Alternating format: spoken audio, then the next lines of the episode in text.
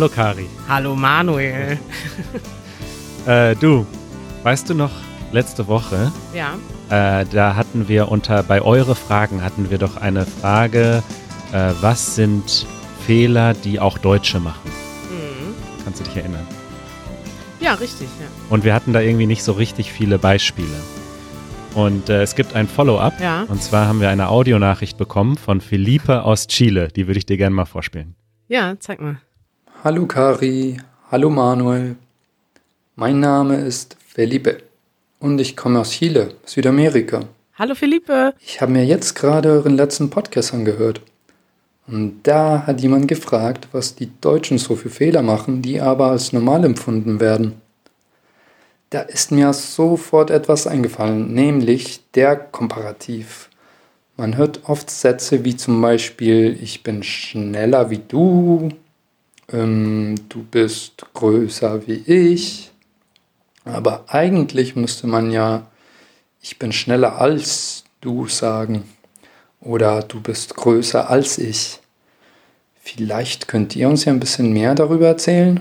Findet ihr, es hört sich normal an, wenn die Leute bei solchen Vergleichen wie statt als verwenden? Was sagst du dazu, Kari?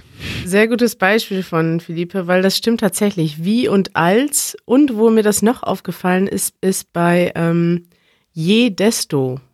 Äh, Und de, also sag wir mal einen sagen, Beispielsatz. Ähm, also off eigentlich offiziell heißt es, je länger ich ähm, in der Kneipe bleibe, desto betrunkener werde ich. Ja.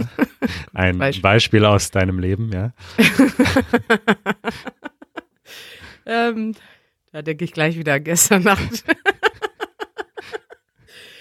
ja, jetzt habe ich gerade das, das andere vergessen. Aber was, wie sagt man es falsch? Man sagt, man kann zum Beispiel sagen im Deutschen, umso länger ich in der Kneipe bleibe, desto ähm, Ach, da, wir haben da mal ein Video drüber gemacht Okay. und da haben wir das nämlich perfekt dargestellt und dann ist mir nämlich danach aufgefallen, dass man alles andere, was wir also als Regel, wir haben das als Regel dargestellt, man sagt immer je und dann desto, aber man sagt auch umso länger, umso besser oder umso länger, desto besser. Also man vermischt das als Das Deutscher ist alles, alles falsch. Ja. aber man, man benutzt das trotzdem. Und das Beispiel von Philippe ist auch genau richtig. Es gibt diese Regel, dass man immer, wenn etwas quasi auf der gleichen Ebene ist, wie benutzt. Und immer, wenn etwas unterschiedlich ist, als benutzt. Man sagt zum Beispiel, ich bin älter als du, aber ich sag auch, ich bin genauso alt wie du. Aber im Prinzip äh, sag, kann ich auch sagen, ich bin älter wie du. Nein, Und nein, das, Das- kannst du das- nicht sagen. Wie kannst das du das in einem Deutschlernen-Podcast sagen, dass man das sagen kann? ja, es falsch. ist, das hört man im Alltag. Also Aber es ist falsch und es ist furchtbar. Na, das, die Frage ist ja, ist das wirklich falsch und furchtbar oder ist Ja. das einfach schon die Realität und Nein, wird irgendwann nein, die nein. Grammatik angepasst? Denn meine Meinung ist, so wie Leute sprechen, so wird auch irgendwann die Ja, Grammatik aussehen. okay, die Grammatik häng, hinkt ja dem, Rech, dem Sprechenden hinterher, weißt du? Grundsätzlich, grundsätzlich stimmt das natürlich. Wenn irgendwann alle Leute das immer so sagen, ein Beispiel dafür ist zum Beispiel, äh, wir sagen auf Deutsch oft, das macht Sinn. Und das ist ja eigentlich eine direkte Übersetzung aus dem Englischen. That makes sense. Aber das, die Ironie ist, dass das macht Sinn eigentlich auf Deutsch keinen Sinn macht, weil Sinn kann man nicht machen. Also etwas kann Sinn haben, aber nicht Aber das ist machen. doch auch eine deutsche Redewendung, Und- oder? Das macht Sinn. Nee, ich glaube, das ist wirklich, das ist aus dem Englischen gekommen. Und aber wie auch immer, da würde ich sagen, okay, das sagen jetzt mittlerweile so viele Leute, dass es jetzt sozusagen richtig ist. Okay, geschenkt. Aber zu sagen, ich bin größer wie du, ist irgendwie auch nur annähernd korrekt. Nein, es ist einfach falsch und Leute, die das sagen, möchte ich einfach schlagen. Okay, das finde ich ziemlich brutal von dir, Manuel. Ja. Das ist jetzt vielleicht ein einfaches Beispiel gewesen, Ja. aber es gibt Beispiele, mir fällt jetzt kein Satz ein, aber es gibt Beispiele, wo du das ein bisschen komplizierter ausdrückst, wo du dann nämlich etwas verneinst und dann müsstest du also doch alt sagen oder Ja. dann müsstest du wie sagen, weil du verneinst die Gleichheit, aber es ist trotzdem drückst du einen Unterschied aus. Also es ist nicht alles so schwarz und weiß. Und das klingt im Deutschen auch nicht alles falsch. Und ich meine, zum Beispiel, ähm, wir sehen das ja immer, wenn wir unsere Videos transkribieren. Alle Menschen auf der Straße sagen nö. Also Ja. zum Beispiel, man kürzt alle Artikel mittlerweile ab. Ich gehe in den Supermarkt. Also in den Supermarkt, das sind zwei Wörter, die zieht man zusammen. Ich gehe in den Supermarkt.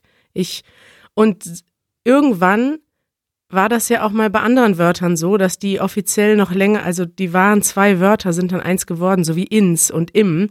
Und Ja. jetzt sind die ein Wort und werden auch so geschrieben. Und ich bin mir sicher, dass das, was wir heute sagen, in 10, 20 oder 30 Jahren auch offizielles Deutsch ist, weil so sprechen einfach alle Menschen. Und wenn alle Menschen wie und als dauerhaft verwechseln, dann ist das irgendwann einfach die Regel. Absolut, aber ich werde das nicht zulassen, dass alle das dauerhaft verwechseln. Ja, du kannst ja gerne 80 Millionen Deutsche jeden Tag korrigieren. Viel Spaß damit. Nein, Aber nein, nein. Das möchte ich, also lieber Philipp, In der. Realität ist es einfach realitätsfremd zu Nein. sagen, alle müssen richtig sprechen. Das ist so wie mit Portemonnaie. Portemonnaie wurde aus dem Französischen importiert. Kein Mensch in Deutschland konnte das schreiben. So, und jetzt haben sie nach 50 Jahren oder so einfach eine deutsche Rechtschreibung eingeführt, damit die Deutschen das so schreiben können, wie sie es eben hören.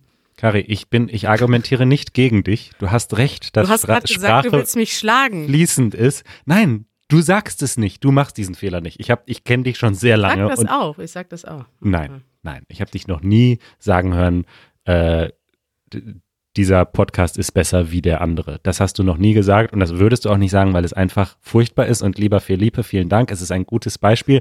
Und nein, es ist nicht okay, das zu sagen. Ich stimme dir überhaupt nicht zu, Manuel. Ich finde es gut, dass wir uns hier mal streiten. also, wenn ich das, also wenn das uns, die Deutschlehrer, die das hier hören, äh, wenn die hören, dass du zu, also dass du das gut heißt, dass man wie benutzt. ich habe nicht gesagt, das ist gut oder nicht gut. Ich habe nur gesagt, das ist die Realität und wir können uns der Realität nicht verschließen. Wir können aber die Realität verändern und sie besser machen.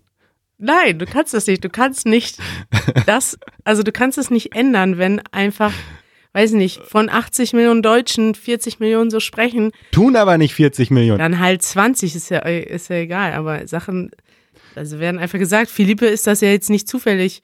Der muss das ja irgendwo gehört haben, weißt du? Ja, leider. Was, seit wann bist du denn so ein Grammatik-Nazi?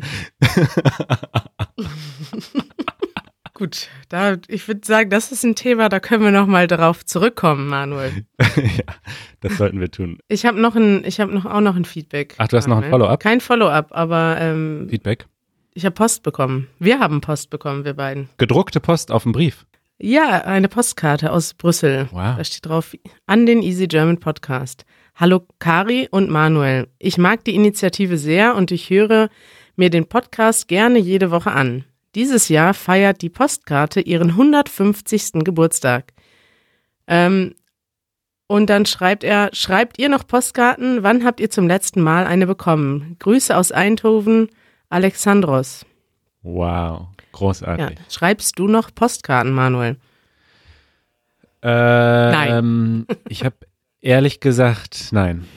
Ich habe ehrlich gesagt das früher immer schon nicht so gerne gemacht, aber habe mich im Urlaub immer verpflichtet Ja. gefühlt. Ich dachte, okay, der Familie muss man ja eine Postkarte schicken. Und mittlerweile habe ich einfach gesagt, wisst ihr was? Ich habe da einfach keine Lust zu. Ja, ich schicke noch Postkarten, allerdings tatsächlich digital über eine App, weil ich das, also weil ich die Idee viel netter finde, dass ich ein Foto von mir an einem Ort schicke oder von uns Ah, und nicht einfach nur so eine Ansicht. Und ich schicke das aber nur an die Leute, denen ich nicht sowieso schon Bilder, also die mir jetzt nicht auf Instagram folgen Ja. oder auf, mit WhatsApp befreundet sind, nämlich dann an, an meine Tanten, die kein WhatsApp haben oder vielleicht an äh, mein Patenkind. Ich finde das wunderschön, aber bevor du jetzt wieder einen Aufruf startest und sagst, bitte schreibt uns alle Podcasten, möchte ich bitte einen alternativen Aufruf Ja, starten. ja, Ist das gerne. okay? Und zwar ähm, äh, sehr viele Leute, längst nicht alle, aber sehr viele Leute hören Podcasts und finden Podcasts über Apple Podcasts, ehemals iTunes. Und es ist ein sehr wichtiges Verzeichnis, weil wenn man da gefunden wird, dann ist das Mhm. gut für uns. So.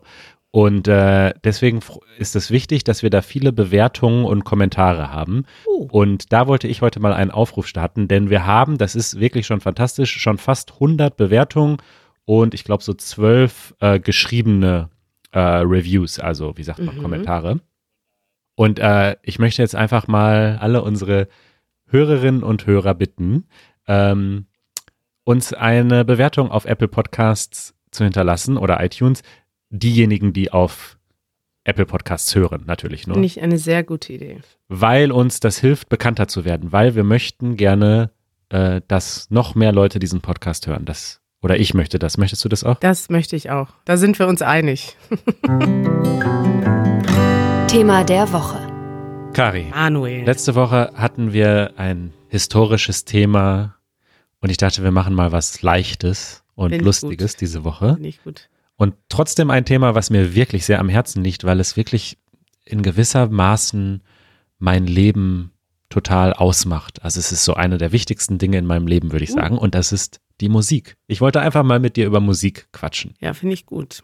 Ähm, ich war gestern Abend, das hörst du vielleicht noch an meiner Stimme, bei einer Karaoke-Nacht Geil. in einer Raucherkneipe. oh nein. Das heißt, meine Stimme ist jetzt maximal beschädigt, weil wir den ganzen Abend gegrölt und gesungen haben und dabei haben, hat gefühlt die ganze Kneipe geraucht. Das war, Welche Lieder hast du performt? Ich habe gar nichts performt, denn ich habe, Was? ich habe mich nicht getraut. Was? Okay, Moment, das ist nämlich genau auch eine Frage, die ich dir stellen wollte. Wann Ja. und in welchen Situationen singst du? Nur Also alleine. Klassi Okay, wann? Unter der Dusche oder das ist ja so der Klassiker. Singst du unter der Dusche? Manchmal ja, ja. Aber ich habe eher so Phasen. Ich habe so Musikphasen, wo ich dann auch Gitarre spiele oder versuche mir Klavier beizubringen und dann singe ich Ja. auch. Dann habe ich Lust darauf. Und sonst singe ich manchmal mit, aber eher selten. Also ich habe so musikalische Phasen und, und wenn die wieder weg sind, dann bin ich nicht sonderlich musikalisch unterwegs. Okay. Also bei mir ist das so, ich liebe es, so aus, aus vollster Inbrunst zu- singen, so mitzusingen bei Ja, einem Lied, wenn ich Habe ich schon gehört. Aber ja, schade, weil normalerweise soll es eigentlich keiner hören, weil so gut ist meine Stimme leider nicht. Und die zwei Situationen, also wo die eine große Situation, wo ich es wirklich gerne mache, ich fahre nicht so oft Auto. Ich habe auch noch nie ein Auto besessen, aber ab und zu fahre ich äh, ein Auto, ein Leihwagen oder von, von jemand anderem. Und wenn man dann so auf der Autobahn ist und dann ist man ja quasi wirklich komplett allein, da kann einen ja keiner hören, da liebe ich es einfach mega laut mitzusingen. Das Ah. ist einfach total egal, wie peinlich das dann ist. Und jetzt gerade, wie du weißt, bin ich nicht in Berlin, sondern bin gerade äh, eine Zeit lang auf dem Land. Ja. Und hier ist tatsächlich, äh, ich gehe hier immer gerne joggen in den Feldern. Und das ist wirklich, also es ist nicht so wie in Berlin, dass irgendwie natürlich du immer umgeben bist von Menschen, selbst wenn du in einem Park joggen gehst. Und hier kann ich aber in diesen Feldern laufen und da ist halt wirklich kilometerweit niemand. Also ich sehe in alle Richtungen, es gibt niemanden, äh, dass ich manchmal angefangen habe, beim Joggen mitzusingen. Daran Beim kann man sehen, dass Joggen? ich nicht so besonders schnell jogge, dass ich einen ich Atem wollte habe. sagen, es ist doch eigentlich äh, Ja. also kontraproduktiv für beides, weil dann einmal äh, Ja. hast du keine richtige Atemtechnik zum Joggen und gleichzeitig bist du eigentlich, ähm, kannst ja nicht richtig singen, wenn du dabei, Richtig. Alle professionellen Sänger und alle professionellen Jogger werden die Hände über den Kopf zusammenschlagen. Aber ich bin weder ein professioneller Sänger noch ein professioneller Marathonläufer. Ich jogge einfach nur so eine halbe Stunde vor mich hin. Und wenn dann so ein richtig geiler Song kommt, der mich so richtig motiviert, dann habe ich rausgefunden, ist das geil, einfach mitzusingen. das ist ein schönes Bild, was ich jetzt gerade im Kopf habe. Manuel läuft im Winter durch die Wälder und singt. Meinst du, meinst du, ich sollte da mal eine Instagram-Story rausmachen? Könnte Ja. ich dann mehr Follower bekommen? Mach da unbedingt eine Instagram-Story draus. Und auch, ich würde gerne so ein paar, paar Tiere sehen, wie die dann darauf reagieren. Drumherum. Keine Tiere weit und breit, die flüchten alle.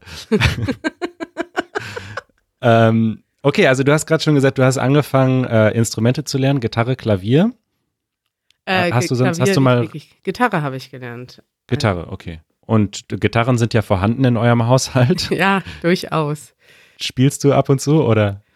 Ja, also wenn ich so eine Phase habe, spiele ich tatsächlich sehr viel. Man muss ja auch sich so ein bisschen die, weiß nicht, auf Englisch sagt man Muscle Memory. Hm, sagt man das das? Muskelgedächtnis, sagt man das nicht? Ja, also du musst ja auch so ein bisschen, äh, du kannst ja jetzt nicht von heute auf morgen anfangen, drei Stunden am Stück Gitarre zu spielen. Das heißt, wenn ich dann in so einer Phase bin, dann baue ich das auch langsam auf. Dann fange ich an mit irgendwie zehn Minuten am Tag spielen und dann spiele ich immer mehr und dann ist das so tatsächlich mein Hobby und meine Pause, dass ich dann Songs lerne und auch also die singen lerne und spielen lerne. Und äh, dann macht mir das auch Spaß, ja, dann spiele ich viel. Aber wenn ich jetzt so spontan spielen sollte, dann ähm, könnte ich, glaube ich, nichts aus dem Gedächtnis spielen und singen. Mhm. Und hätte, mir würden dann auch die Hände wehtun nach zwei Songs wahrscheinlich. Ja, das ist wirklich so. Das merke ich auch, wenn man länger nicht Gitarre spielt, dann hat man nicht mehr so diese Hornhaut auf den Fingern und dann muss man erstmal wieder spielen, bis das wieder länger geht. Und Janusz hat jetzt in der Küche so ein Keyboard stehen. Und das ist eigentlich toll, weil er hat immer ein Keyboard gehabt, aber wir hatten keinen Ständer dafür, was total lächerlich ist. Jetzt hat er auf der Straße, in Berlin stehen ja Sachen einfach auf der Straße, kam er eines Tages wieder mit einem Keyboardständer und dann meinte ich, oh, wo hast du den denn gekauft? Er meinte, ja, der stand auf der Straße. Und seitdem Großartig. steht jetzt bei uns in der Küche, mitten in der Küche ein Keyboard, das auch immer angeschlossen ist. Und das heißt, immer wenn ich eine Pause mache oder wenn ich mal zu ihm in die Küche komme oder warte, dass irgendwas kocht, dann spielen wir Keyboard. Manchmal zusammen, manchmal alleine. Und ich kann gar nichts. Ich habe keine theoretischen Kenntnisse, aber es ist relativ einfach, Melodien hinzubekommen, weil bestimmte Tasten jetzt in Kombinationen zusammen funktionieren und dann immer gut klingen und du kannst relativ schnell sowas dudeln und dir eigene Melodien entwickeln. Das Ja. macht mir total Spaß. Also ich könnte mir gut vorstellen, ich hätte, glaube ich, nicht die Ausdauer, um das zu lernen, aber es macht sehr viel Spaß. Ja, nee, das, da stimme ich dir komplett zu. Ich hatte auch als Kind mal äh, klassischen Klavierunterricht für ein paar Jahre. Hm. Aber was ich heute immer noch mache, ist eben genau das. Also ich kann halt einfach Akkorde spielen und ich liebe das einfach, mich mal zehn Minuten hinzusetzen und einfach irgendein Lied im Internet rauszusuchen und zu spielen. Das macht einfach Spaß. Das macht einfach glücklich. Das ist halt geil, wenn man Akkorde spielen kann. Das kann ich bei Gitarre auch, weil ich halt die Akkorde Ja. kenne und ich kann mir wirklich innerhalb von zehn Minuten oder so ein Lied beibringen und dann braucht es natürlich Übung, dass du die Abfolge hinbekommst, aber das ist dann der große Spaß, dass du eigentlich, wenn du die, wenn du ein Instrument einmal gelernt hast, kannst du eigentlich jedes, jedes Song spielen. jammen. Ja. Ähm, was sind denn deine Lieblingsbands, Kari? Hast du sowas? Ich habe ich hab eine, ja, ich habe so ein paar Lieblingsbands, allerdings nicht so stark ausgeprägt, muss ich sagen. Ich habe jetzt einige, wo ich sagen würde, da gehe ich hin. Also eine ganz speziell, die ich immer, die ich immer verfolge und die so, so selten was Neues rausbringt und so selten unterwegs ist, dass ich das regelmäßig gucke, ob die irgendwie mal was Neues machen und so. Also die Band heißt Django Django, ist eine britische Ja. Band. Generell ist mir aufgefallen, dass, also sag ich mal, im, im europäisch-nordamerikanischen Raum oder so im, im, in diesem westlichen Musikspektrum, dass die britische Musik ganz krass dominierend ist bei mir. Also fast alles, was ich mag, kommt aus Großbritannien. Aber sind, ja, ich habe da auch schon mit mehreren Leuten drüber geredet und drüber nachgedacht. Es ist einfach krass. Also wieso ist das so? Wieso kommen die ganzen richtig krass guten Bands aus England? Weil, also man kann ja, sagen wir mal, der Klassiker wäre ja jetzt die Beatles. Meine persönliche All-Time-Favorite-Band, meine absolute Lieblingsband äh, ist auch Oasis. ja. Einfach, ganz klar. Und wie ist, wie, wie kommt das, dass England so gute Bands hervorgebracht hat? Also ich habe das Gefühl, dass das, das jetzt so meine private Theorie ist, dass es mehr ähm, musikalische Erziehung gibt und künstlerische Erziehung insgesamt. Also wenn man sich auch so ein paar Biografien von Bands anguckt, sind das Leute, die alle schon sehr früh ähm, gefördert wurden und im Sinne, dass sie das, entweder haben sie sich das natürlich selber beigebracht, aber viele haben auch, kommen auch aus dem Bereich, dass sie Kunst studiert haben.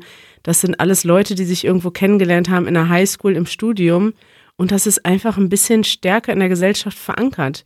In Deutschland haben auch viele jugendliche Bands, aber das ist irgendwie, finde ich, nicht so krass gefördert. Und in den, in, in Großbritannien hast du diese Kultur, also die Musik ist irgendwie ein Kulturgut, was viel mehr geschätzt wird als bei uns. Und ich finde das krass, wenn du so in ein britisches Pub gehst, dann spielen da Songs von, ja, von den Beatles bis heute. Also Songs, die vielleicht jetzt gerade ganz brandaktuell sind und Songs, die 60, 70 Jahre alt sind, spielen alle durcheinander und alle Leute kennen die Songs, kennen die Hits, können mitsingen und es gibt nicht sowas, es gibt auch etwas Generationsverbindendes. Dass Ja, man, ähm, ja, ich finde das einfach eine großartige Kultur, gerade diese Pubkultur. Du bist in einem Pub, da sind erstmal alle Generationen, auch, auch soziale Schichten viel gemischter, als du das in Deutschland hast. Du hast diesen Ort überhaupt nicht, wo sich die Leute begegnen. Und da spielt dann gemeinsame Musik und irgendwie, ja, da muss es irgendwas geben, was so ein bisschen diese Songs, also auch die, die, alle Briten, die ich kenne, haben einfach viel mehr Liebe zur Musik als der Durchschnittsdeutsche, den ich kenne. Die kennen viel mehr Songs, die können viel mehr Songs mitsingen. In Deutschland geh mal in eine Kneipe, äh, welche Songs können denn alle Ja. Deutsche mitsingen? Das sind vielleicht, das sind Helene irgendwie- Fischer. das sind so drei oder vier und ja. wirklich Scheiß-Songs dabei, muss man mal sagen. Ja. Und in Großbritannien kannst du eine Liste von 50 Songs schreiben, die jeder Brite kennt und die einfach übergenerationelle, über, ist das ein Wort?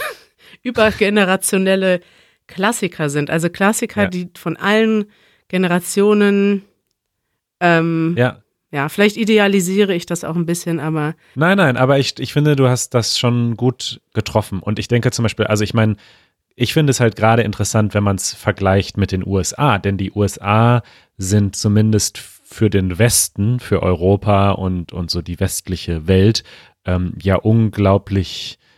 Also wir schauen zum Beispiel ja fast nur Filme aus, aus Hollywood so. Also es ist eine unglaubliche Kraft, die dieser, die die Vereinigten Staaten haben, was Medien betrifft. ja. Und natürlich produzieren sie auch die großen Stars, die großen Popstars und auch viele große Rockstars. Und ich höre auch viele amerikanische Bands natürlich. Aber irgendwie äh, erreichen die in den seltensten Fällen dann so einen Kultstatus wie diese britischen Bands. Und das ist, finde ich, das war bei den Beatles so, aber das ist auch immer noch heute so. Also ich finde zwar so ein bisschen, dass Oasis die letzte große echte Rockband war. Das ist so mein persönliche, meine persönliche Meinung. Da kam irgendwie nichts mehr danach, also seit sich ja. getrennt haben. Naja. Aber ja, ich weiß nicht. Also ja, die Engländer, ich weiß nicht, das ist so der richtige Rock'n'Roll gewesen, habe ich das Gefühl. Also das war so richtig. Ah, Ja. ja. Ja, ist es aber auch noch immer. Also ich mag jetzt gerade die, Kon die letzten Konzerte, wo ich war und die Bands, wo ich sofort wieder hingehen würde, waren ähm, ja Django Django, wie gesagt, Metronomy waren wir vorletzte Woche und Folds, Lieblingsband von Easy, von meiner Schwester und wir Ja. Haben zusammen das so als unser gemeinsames Hobby entwickelt, auf alle Konzerte zu gehen, die wir, Geil. wo wir hingehen können und es ist jedes Mal einfach gut und großartig und ja, es macht einfach Spaß. Ja, und tatsächlich ist das eine Frage, die ich dich fragen wollte. Was war das beste Konzert deines Lebens? Oh, weiß ich gar nicht. Ja, du hast mir die Frage schon vorab geschickt und da habe ich schon keine Antwort gewusst. Dann dachte ich, ich denk später, denk später nochmal drüber nach. Dann habe ich eben in der U-Bahn nochmal drüber nachgedacht, ist mir auch nichts eingefallen. Was war denn dein Bestes? Mein bestes Konzert ist es wirklich eine Story. Also ich bin, wie gesagt, ein sehr großer Oasis-Fan und viele meiner Freunde so aus der Schulzeit ähm, sind auch sehr große Oasis-Fans. Und äh, 2008, das ist ein Oh. Jahr bevor Oasis sich getrennt hat, Mhm. ähm, gab es ein Radiokonzert. Das heißt, ein deutscher Radiosender, ein sehr großer deutscher Radiosender, hat ein Konzert veranstaltet von Oasis für Oasis Mhm. wo nur ganz wenige Leute reingepasst haben. Also es waren, glaube ich, 500, 400 oder 500 Leute, was super wenig ist. Also Oasis füllt in England und auch in Deutschland Stadien. Ja. Und 1 Live hat eben dieses Radiokonzert gemacht mit äh, irgendwie 500 Leuten und die Hälfte der Tickets für dieses Konzert konnte man nur gewinnen im Radio, also konnte man gar nicht kaufen.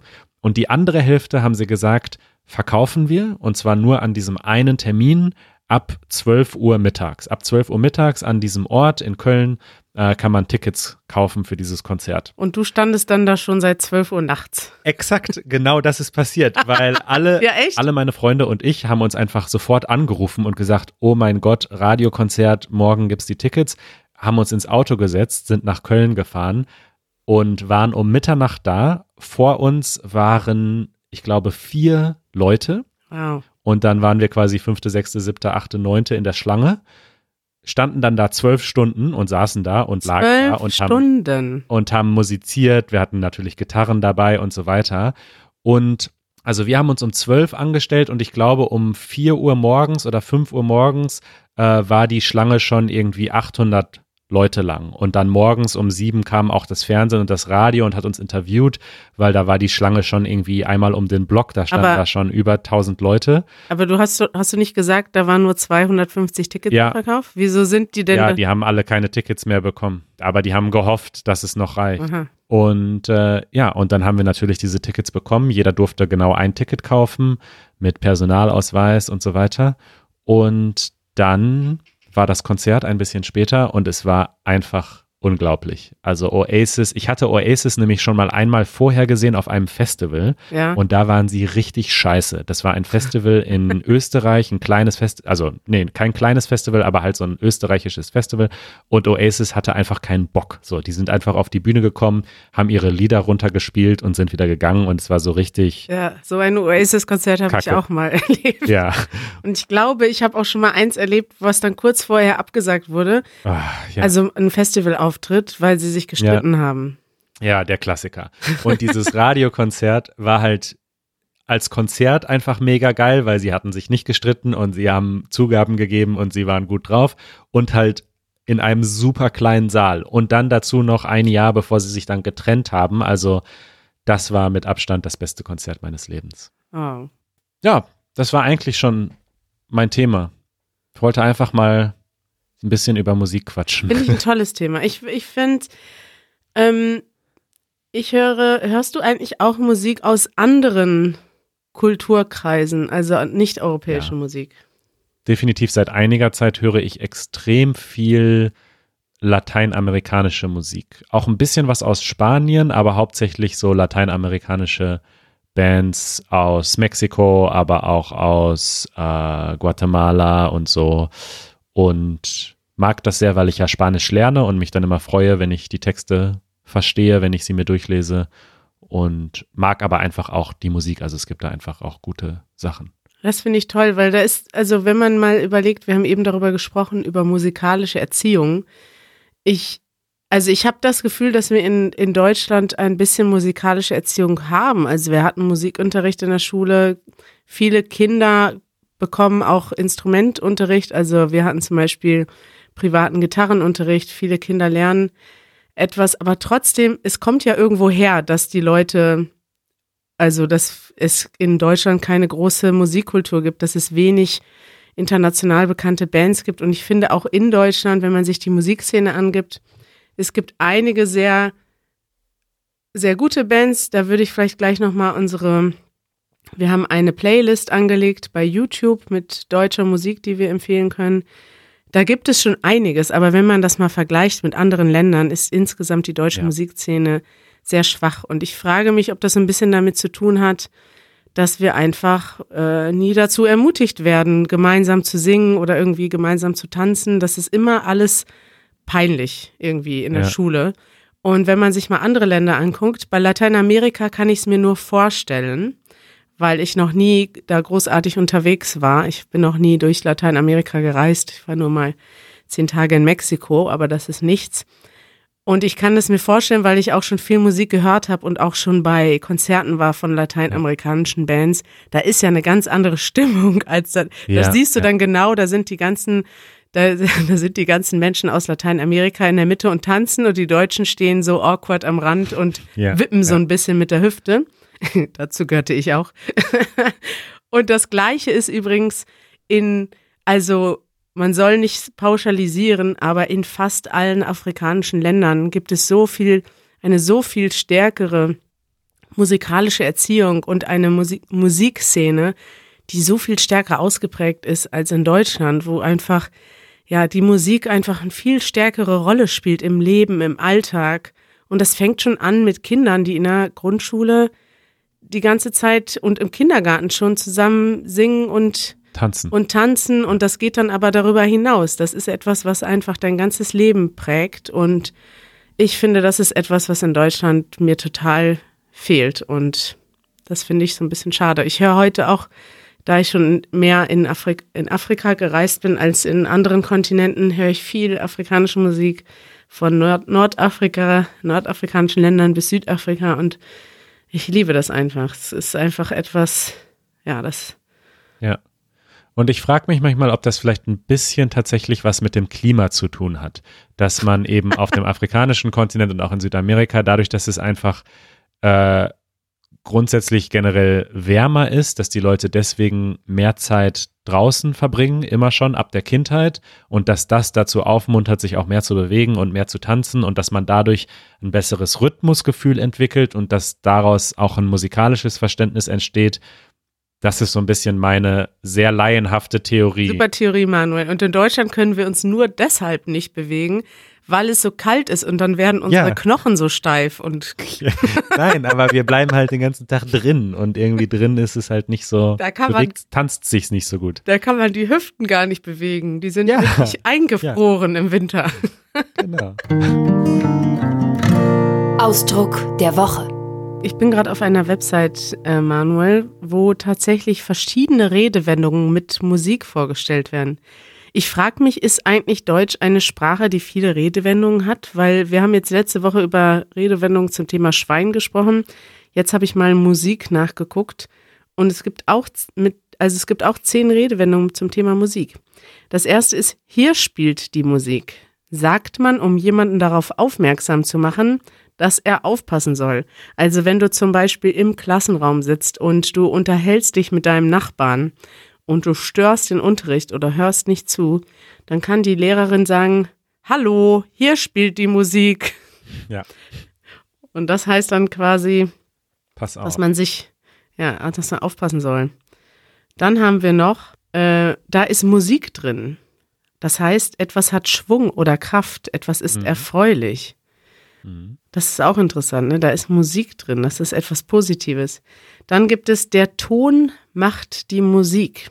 Es kommt nicht darauf an, was man sagt, sondern wie man es sagt. Der Tonfall einer Aussage ist das Entscheidende. Also man muss sich auch gut benehmen. Ganz, ganz spannend. Und dann noch zwei weitere. Ähm, Rhythmus im Blut haben heißt, dass man musikalisch ist. Also das, was Deutsche eher nicht sind, die haben eher keinen Rhythmus im Blut. Ich frage mich, woher diese, dieses, das kommt. Dass und- sie keinen Rhythmus im Blut haben? Nee, dieses, ich doch schon erklärt, weil es hier so So. kalt ist. Danke, Manuel. Danke für, die, für den Kommentar. Und noch eine letzte Redewendung zum Thema Musik. Das klingt wie Musik in meinen Ohren. Oh ja, stimmt, das sagt man auch. Und wann sagt man das, Manuel? Äh, wenn du jetzt sagst, ähm, Manuel, ich habe Neuigkeiten, auf, wir haben jetzt nicht nur 100 äh, Bewertungen auf iTunes, sondern auf einmal 500, weil so viele Leute auf Apple Podcast gegangen sind, dann kann ich sagen, das klingt wie Musik in meinen Ohren. Obwohl es ja eigentlich gar nichts mit Musik zu tun hat, aber es klingt so schön, es macht mich so glücklich, dass es wie Musik in meinen Ohren klingt. Ja, also Musik in meinen Ohren klingt, das heißt, etwas klingt wunderschön. Finde ich übrigens wunderschön, wie du gerade nochmal das Thema ähm, Bewertungen, Gut, wie ich das rein, rein hab fließen lassen, ne? ja, wie du das ganz unauffällig nochmal gedroppt hast.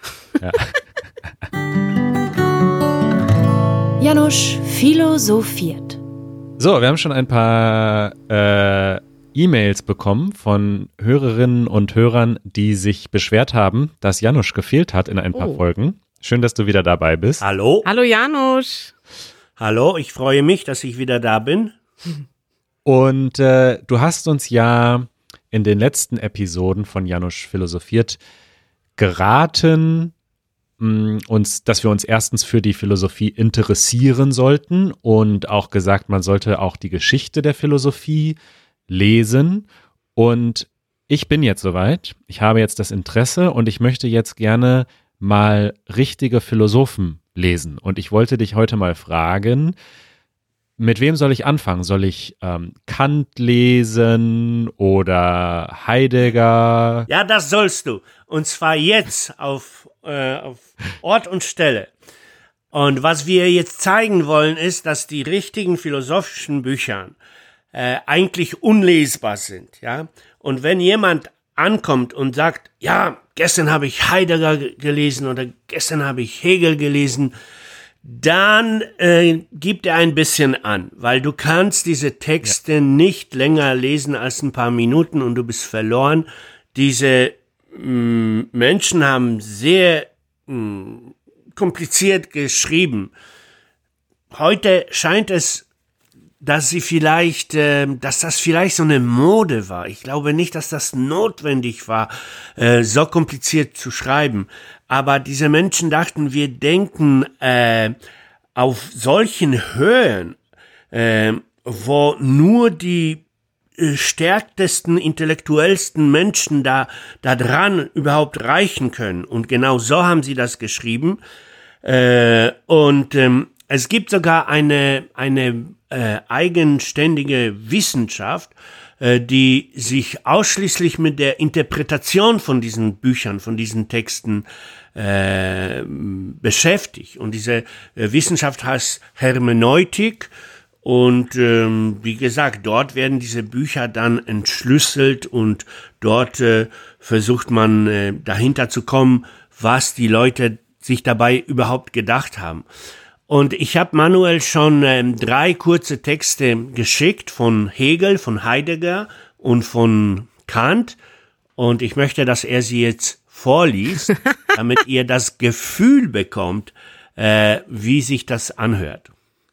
Ja, also ich habe ich hab sie mir gerade angeschaut und sie sind tatsächlich so kompliziert, dass ich sagen würde, ich lese, lese mal eins davon vor.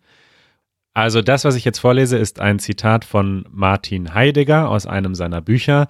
Und liebe Hörerinnen und Hörer, wenn ihr jetzt nichts versteht, dann macht euch keine Sorgen, denn das ging mir auch so und geht mir auch so. Zitat. Wenn das Mitdasein für das in der Welt sein existenzial konstitutiv bleibt, dann muss es ebenso wie der umsichtige Umgang mit dem innerweltlich Zuhandenen, das wir vorgreifend als Besorgen kennzeichneten, aus dem Phänomen der Sorge interpretiert werden, als welche das Sein des Daseins überhaupt bestimmt wird. Der Sein-Charakter des Besorgens kann dem Mitsein nicht eignen, ob zwar diese Seinsart ein Sein zu innerweltlich begegnendem Seienden ist wie das Besorgen. Jetzt, jetzt weiß ich endlich, was jetzt bedeutet weiß ich das? endlich, was Janusz, was Janusz den ganzen Tag macht, wenn er philosophiert. Er liest Bücher, versteht nichts und lacht. Also es ist wirklich krass. Das waren zwei Sätze. Ja. Das waren zwei Sätze und ich verstehe sie nicht. Ich verstehe sie nicht. Aber ist das nicht, ein, Janusz, darf ich mal fragen, ist das nicht ein bisschen so, als ich studiert habe, da hatte ich auch einige Professoren, die haben sich bemüht, sich klar und deutlich auszudrücken, um Wissen zu vermitteln. Und einige, die haben sich so in ihrer Wissenschaft ver, ver wie sagt man das? Die, also die haben Verrannt. geglaubt, dass sie schlauer klingen, umso komplizierter, guck, jetzt habe ich es falsch gesagt, Manuel, dass sie äh, schlauer klingen, wenn sie sich komplizierter ausdrücken. Ähm. Das heißt, die haben Ja. extra lange Schachtelsätze, Schachtelsatz nennt man das, wenn man ganz viele kleine Satzteile hat. Die haben extra lange Schachtelsätze geschrieben, damit das keiner mehr versteht und nur die, also Leute sie dafür bewundern, wie sie sich ausdrücken können und dann steht der Inhalt eigentlich im Hintergrund. Aber wenn man Inhalt vermitteln möchte, und ich glaube, das war damals, als die Leute geschrieben haben, war das ja nicht der Fall. Man wollte ja nicht die Massen unterrichten, sondern die Elite. Und dadurch hat man sich quasi sozial ausgegrenzt, oder? Ja, ja das ist ganz genau richtig. Äh, ich habe eine ähm, Einleitung zu einem Buch von Kant gelesen und er hat betont in dieser Einleitung, ich schreibe nicht für Studenten, ich schreibe nicht für normale Menschen, ich schreibe für die Lehrer. Ich bin der Lehrer der Lehrer sozusagen und ich erwarte eine gewisse Vorbildung und äh, ich glaube, sie haben einfach eine andere Sprache beherrscht. Man äh, sagt zum Beispiel in der Musik auch, dass äh, die Leute, die Jazz spielen oder experimentelle Musik, äh, sie beherrschen diese Sprache besser äh, und äh, sie bleiben aber für einen normalen, unvorbereiteten Menschen unverständlich. Ja? Äh, und so ähnlich ist das in der ähm, Philosophie, aber nicht immer. Es gibt auch Bücher, die sehr schön sind und äh, interessant und sehr leicht zu lesen.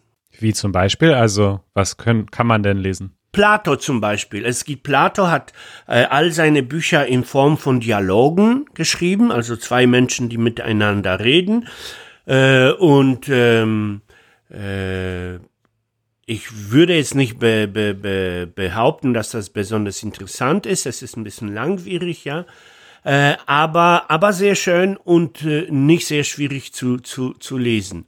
Äh, und dann gibt es zum Beispiel eine der ersten philosophischen Bücher, die ich so richtig genossen habe, waren die Bekenntnisse von ähm, von St. Augustin, von, von diesem Kirch Kirchenlehrer Augustin. Hm. Äh, und es war einfach, äh, einfach toll. Auch wenn das jetzt katholisch war, aber es war sehr persönlich und sehr tief geschrieben und sehr schön.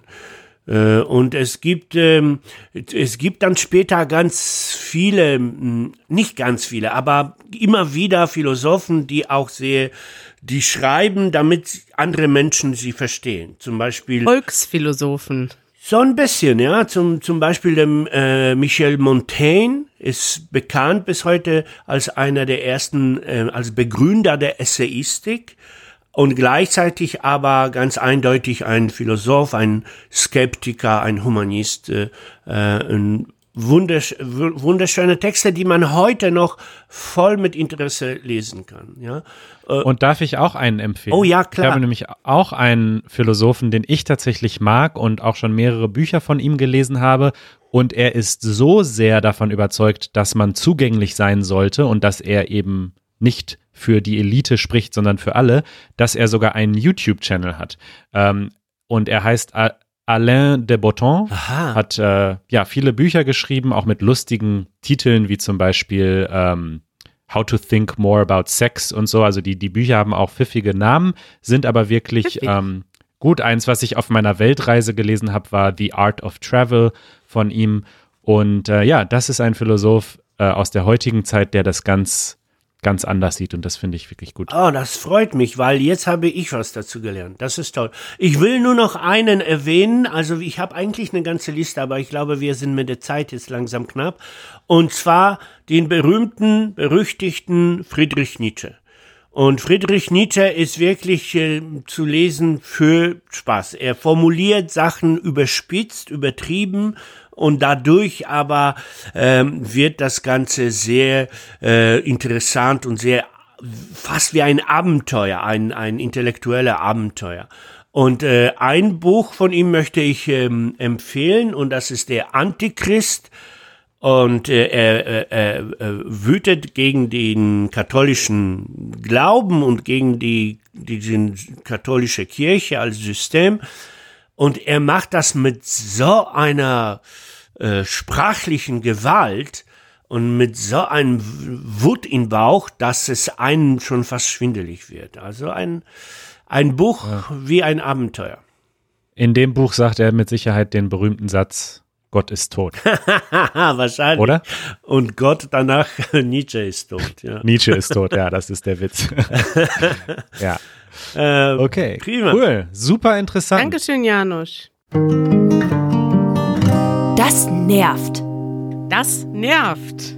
Ich, es ist so traurig, dass ich nicht dran bin diese Woche. Ja, nein, es ist gut, denn ehrlich gesagt, durch dieses, ich wusste, was ich sagen will in das nervt. Ja. Und dadurch bin ich überhaupt erst auf das Thema der Woche gekommen. Aha. Denn es hat auch was mit äh, Musik zu tun. Und zwar war ich letzte Woche auf einem Konzert, äh, aber kein, kein großes Rockkonzert, sondern ein Chorkonzert, wo ein Chor gesungen hat. Oha. Und, und da ist etwas passiert, was ich hasse. Ich hasse es. Und es passiert in Deutschland leider sehr oft, nicht nur auf Chorkonzerten. Und das ist rhythmisches Klatschen. Wenn die Leute anfangen, quasi alle im Gleichtakt rhythmisch zu klatschen. Ich finde das grundsätzlich furchtbar. Es gibt Ausnahmen und zum Beispiel in Lateinamerika haben die Leute so einen Rhythmus gefühlt, dass sie das machen können.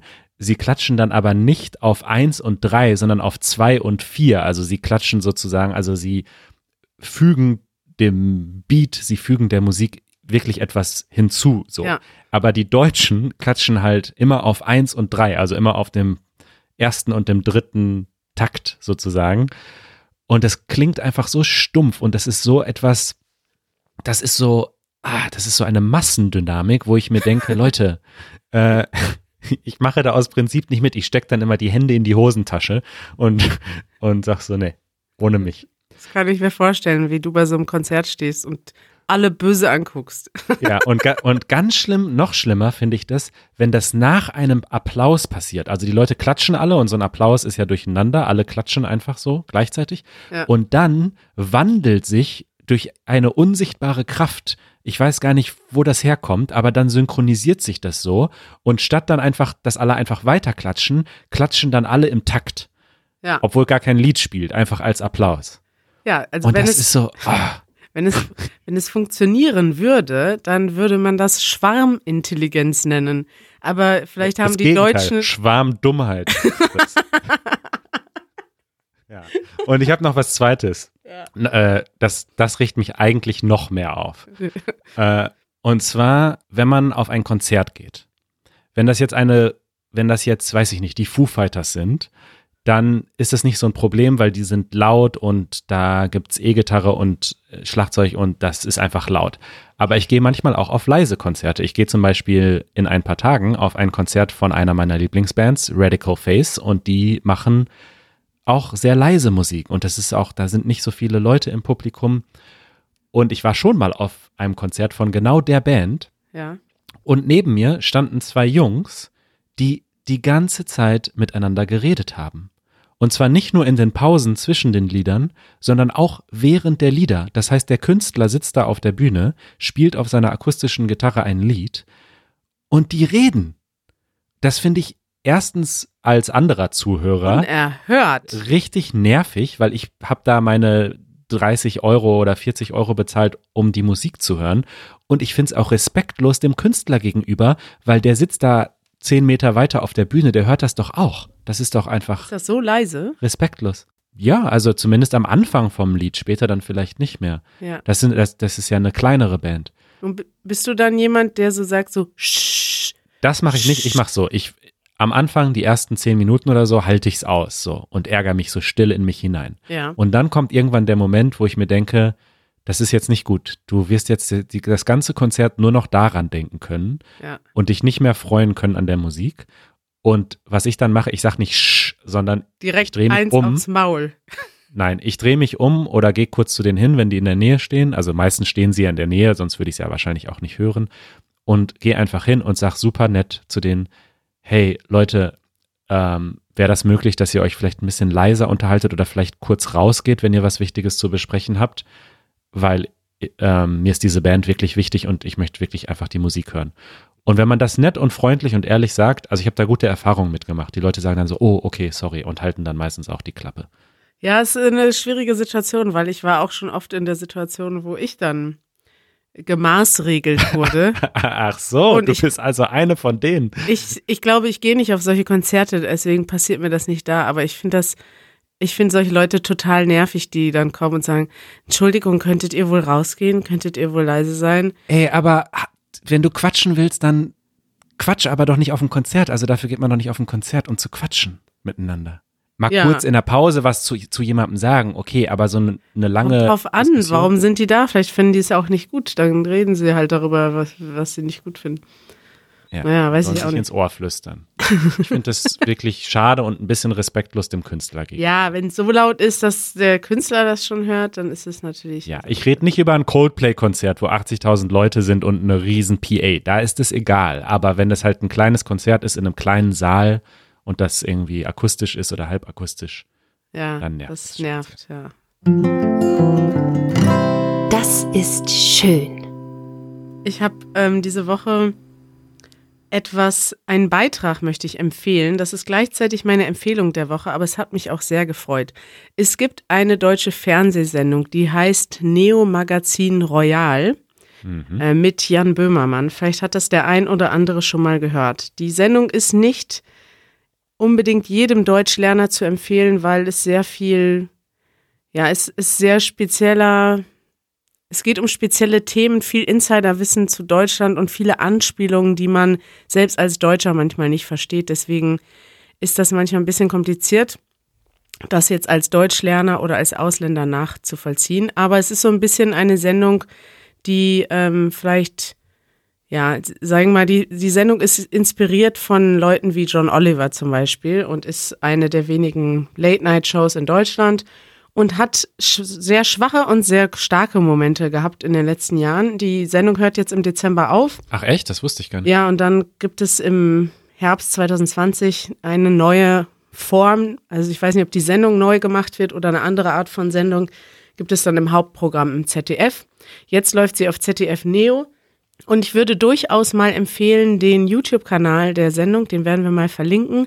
Und da gibt es doch einige gute Beiträge, wo man auch als Deutschlerner was Interessantes mitbekommt und einige sind auch ganz, sind auch untertitelt. Also das würde ich auf jeden Fall mal verlinken. Und diese Woche gab es einen Beitrag, den ich richtig gut fand. Und das ist jetzt ein, ja, ein interessantes, es ist ein langes Thema. Ich werde das jetzt nur ganz kurz erzählen, worum es geht.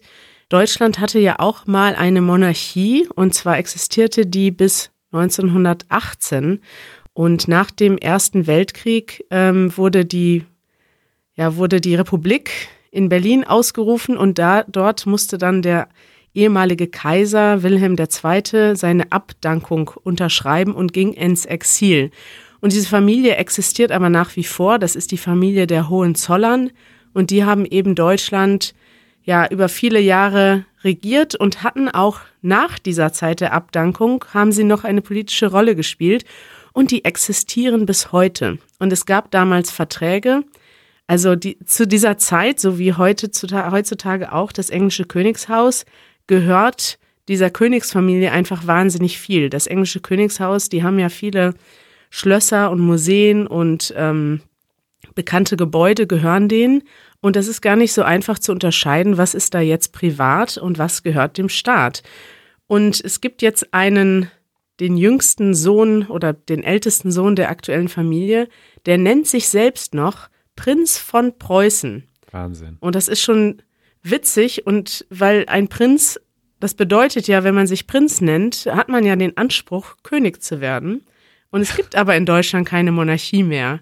Ja. Und dieser Mensch lässt sich auch bei gewissen Veranstaltungen als seine königliche Hoheit ansprechen. Oh Gott. Ist ungefähr so alt wie wir oder ein paar Jahre älter und hat eben diese Wahnvorstellung, dass er der, dass er, äh, er, es gibt auch einige Interviews von ihm, wo er so ein bisschen dem nachtrauert, dass Deutschland keine Monarchie mehr hat und man doch ja merkt, dass er schon gerne noch ähm, ja, doch gerne auch noch König geworden wäre in Deutschland. Schade, ein paar, paar Jahrhunderte zu spät, paar Generationen zu spät, Jahrzehnte bisschen, ja eigentlich. Bisschen ja. zu spät, ja. Da kann man sich ungefähr vorstellen, in was für einem, in was für einer Welt so ein Mensch aufwächst.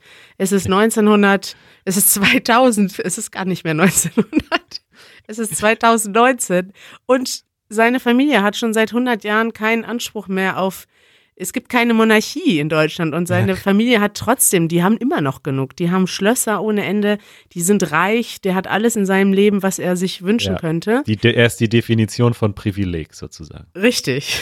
Und jetzt fängt dieser Typ, der sich selbst Prinz von Preußen nennt, an und möchte gerne vom deutschen Staat entschädigt werden dafür, dass seine Familie ganz viele Sachen verloren hat. Und zwar möchte er bestimmte Schlösser zurückhaben, er möchte Geld, er möchte die alten deutschen Reichsmark von vor über 100 Jahren heute umgewandelt in Euro ausgezahlt haben. Und er möchte auch Wohnrecht haben auf verschiedenen Schlössern, die heute ähm, ja im Landesbesitz sind und in denen es heute Museen gibt. und man könnte also jetzt grob zusammenfassen, der Typ hat einen an der Waffel. Das ist ein deutsches Sprichwort für jemand ist ein bisschen verrückt und Ja. äh, ja, Und das findest du schön? Nein, darüber gibt es einen Beitrag und das Witzige ist, dass es über dieses Thema nur ein paar Beiträge gibt bisher. Es gibt einige Zeitungen und Jan Böhmermann hat dieses Thema jetzt mal ganz groß auf die Agenda gehoben. Und wenn er ein Thema richtig aufbereitet, dann ist das ähnlich wie das John Oliver macht in den USA, dann hat das tatsächlich eine gewisse Reichweite. Und das fand ich schön, dass dieses Thema mal aufgearbeitet wurde. Denn tatsächlich befindet sich die Bundesregierung seit Jahren in einer Verhandlung, in einer ernsthaften Verhandlung, wo es Gutachten gibt und worüber, wo darüber gesprochen wird, ob diesen Menschen tatsächlich eine Entschädigung zusteht. Und den Beitrag würde ich sagen, wenn sich jemand dafür interessiert, kann er sich den einfach mal angucken. und etwas darüber lernen. Es geht nämlich im Endeffekt, entscheidet sich dieser Anspruch an der Frage, ob das Königshaus damals geholfen hat, ähm, quasi die Nazis in das Amt zu bringen. Und der Satz, der dann immer wieder fällt oder der Ausdruck ist, dem Nationalsozialismus Vorschub leisten. Also hat man durch die eigene Handlung den Nationalsozialismus begünstigt und da sagen eigentlich alle Historiker, ja, diese Königsfamilie waren große Freunde der Nazis und waren Freunde von Adolf Hitler und haben auch im Exil noch alles dafür getan, die zu unterstützen. Krass. Und dieses, diese Unterstützung ist nämlich der Ausschluss dafür, dass man heutzutage Entschädigung verlangen kann. Also man kann vom deutschen Staat Entschädigung verlangen, aber nicht, wenn man die Nazis unterstützt hat. Und abgesehen davon gibt es ganz viele Leute, die immer noch Entschädigung vom deutschen Staat verlangen für Kriegsverbrechen, für tatsächliche Verbrechen. Angefangen für, von den Herero in Namibia, die ähm, ja, an denen 1914 der erste Völkermord, oder ich glaube, es war sogar früher, Anfang des 20. Jahrhunderts, der erste Völkermord begangen wurde, bis hin zu Opfern des Zweiten Weltkrieges. Und es gibt viele von diesen ähm, Entschädigungsanfragen oder Klagen, die vom deutschen Staat einfach abgewehrt werden. Und Jan Böhmermann weist da einfach mal darauf hin und macht darauf aufmerksam, dass den tatsächlichen Opfern des, der deutschen Kriege und der deutschen Aggression immer noch heute keine Entschädigung zugestanden wird. Aber mit dem Prinz von Preußen wird seit Jahren darüber verhandelt, ob ihm das zusteht, dass er jetzt eine ja, eine riesige Entschädigung erhält. Und das ist einfach, ja, das steht in keinem Verhältnis und das ist nicht, ja, finde ich gut. Das war ein schöner Beitrag. Das ist ein ernstes Thema, aber ich habe mich sehr gefreut, dass es diesen Beitrag gibt und ich habe das sehr gefeiert, dass auf dieses Problem mal in so einem großen Maße aufmerksam gemacht wird. Empfehlungen der Woche. Ja, dann bleibt ja eigentlich nur noch ich mit meiner Empfehlung der Woche. Richtig. und die ist ganz kurz, äh, auch zum Thema Musik. Äh, und das ist einfach die Website genius.com. Ich denke, viele Leute kennen sie. Es ist einfach eine Website, wo man Song-Lyrics, Liedtexte findet. Gibt auch andere Websites. Man kann auch einfach Google benutzen, aber ich ähm, habe mir da so ein Bookmark eingerichtet und ich finde die Seite eigentlich gut. Ich finde, die Texte haben eine gute Qualität meistens dort. Manchmal sind auch noch so Kommentare dabei, wo Leute geschrieben haben, also wo Leute so ein bisschen interpretieren, was der Songtext aussagt oder man kann auch so einzelne Zeilen dann dort kommentieren. Ähm, ich habe sogar auch schon mal einen Song übersetzt und dann die Übersetzung da reingeschrieben.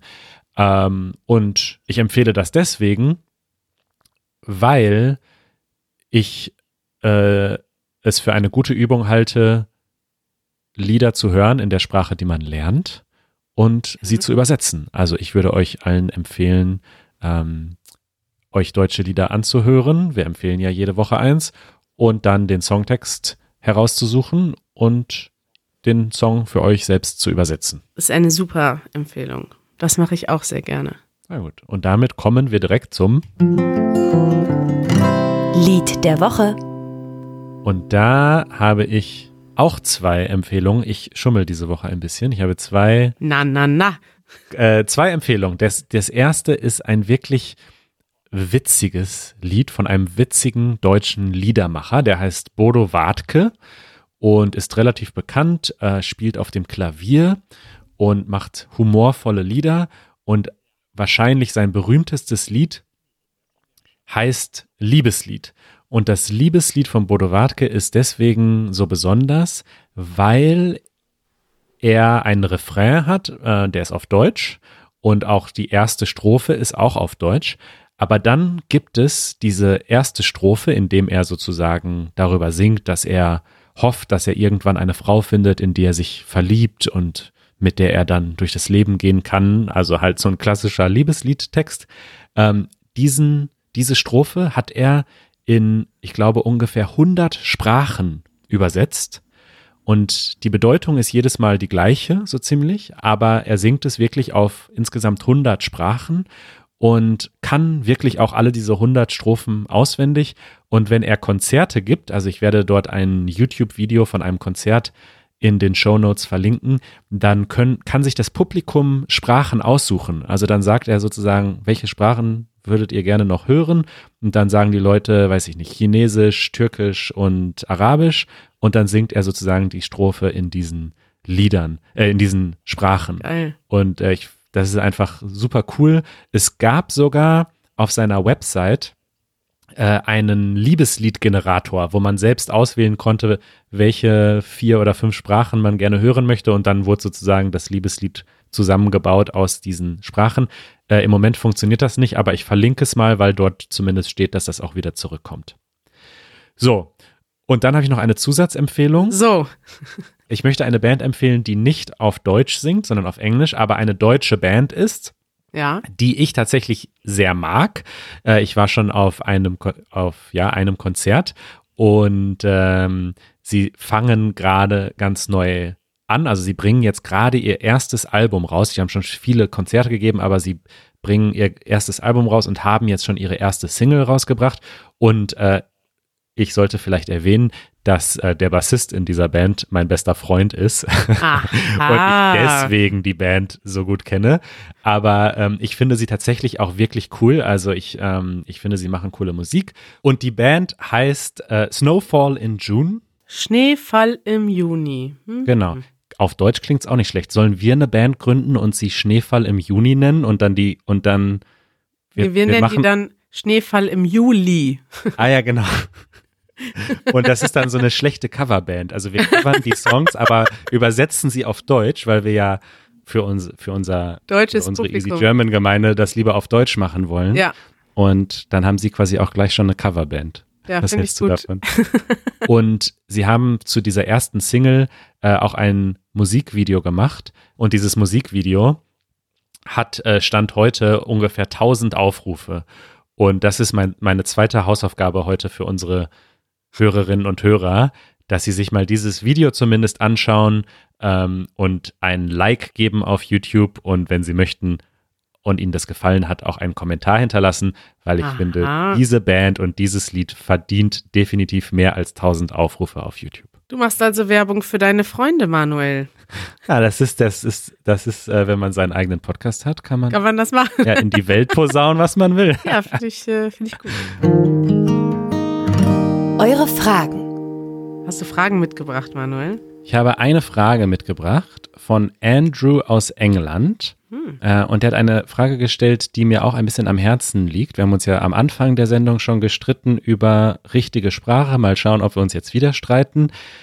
Denn er hat gesagt, ähm, dass ich mal gesagt habe in einer anderen Podcast-Episode, und das ist die Marit. Und die Marit hat uns unsere äh, Jingles eingesprochen. Ja. Und dann habe ich später gesagt, wenn Janusz jetzt sagt, ohne Artikel, also ich habe nicht der Janusz gesagt, sondern ich habe gesagt, Janusz hat gesagt. Ja. Und er schreibt, meistens sage ich der Manuel, wie viele deutsche Leute, aber irgendwo habe ich gelernt, dass es ohne Artikel richtig ist.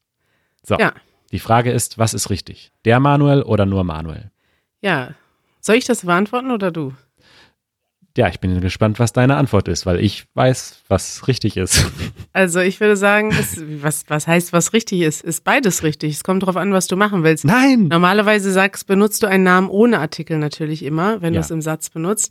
Aber wenn du etwas betonen möchtest oder zum Beispiel auch ähm, ja ein die, quasi den Artikel als Pronomen benutzen möchtest, wenn du zum Beispiel sagen möchtest, das ist, das hatte ich gestern noch als ein Beispiel, ähm, da ging es darum, zum Beispiel sowas sagst wie das Berlin der 20er Jahre.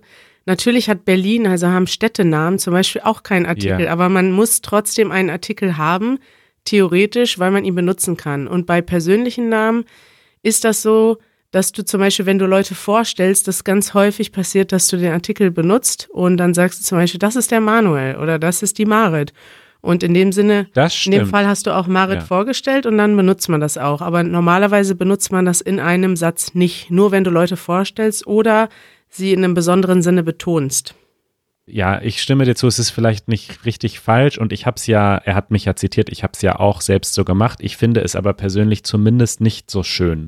Also ich wünschte, ich hätte damals nicht gesagt, und das ist die Marit, sondern ich hätte gesagt, und das ist Marit und Marit hat uns das eingesprochen. Aber das, das ist doch viel schöner. ja, das finde ich schon witzig, weil dann, also es, es ist nicht so, dass Muttersprachler machen eigentlich, die sprechen nicht falsch. Du sprichst ganz natürlich und dass du dann hinterher dich dafür schämst, was du gesagt hast, das ist halt Quatsch, weil ja. das ist tatsächlich so, sprechen halt Deutsche. Und es gibt ganz, im, im, gerade im, im, im gesprochenen Deutschen gibt es viele Abwandlungen, die einfach äh, normal sind.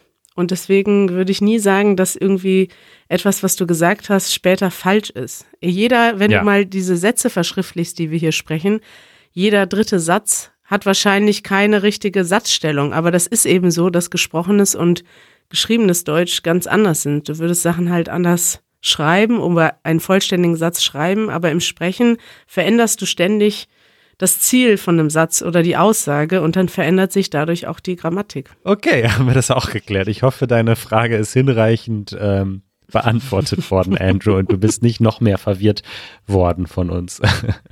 Liebe Grüße nach. England. Der, ba der des, dem Land mit vielen guten Bands. Ins Land der besten Musik der Welt. Ja, das war doch eine schöne Sendung heute. Finde ich auch. Gut, Ich freue mich schon auf nächste Woche. ja, ich mich auch. Bis Bis bald. bald, Kari. Tschüss.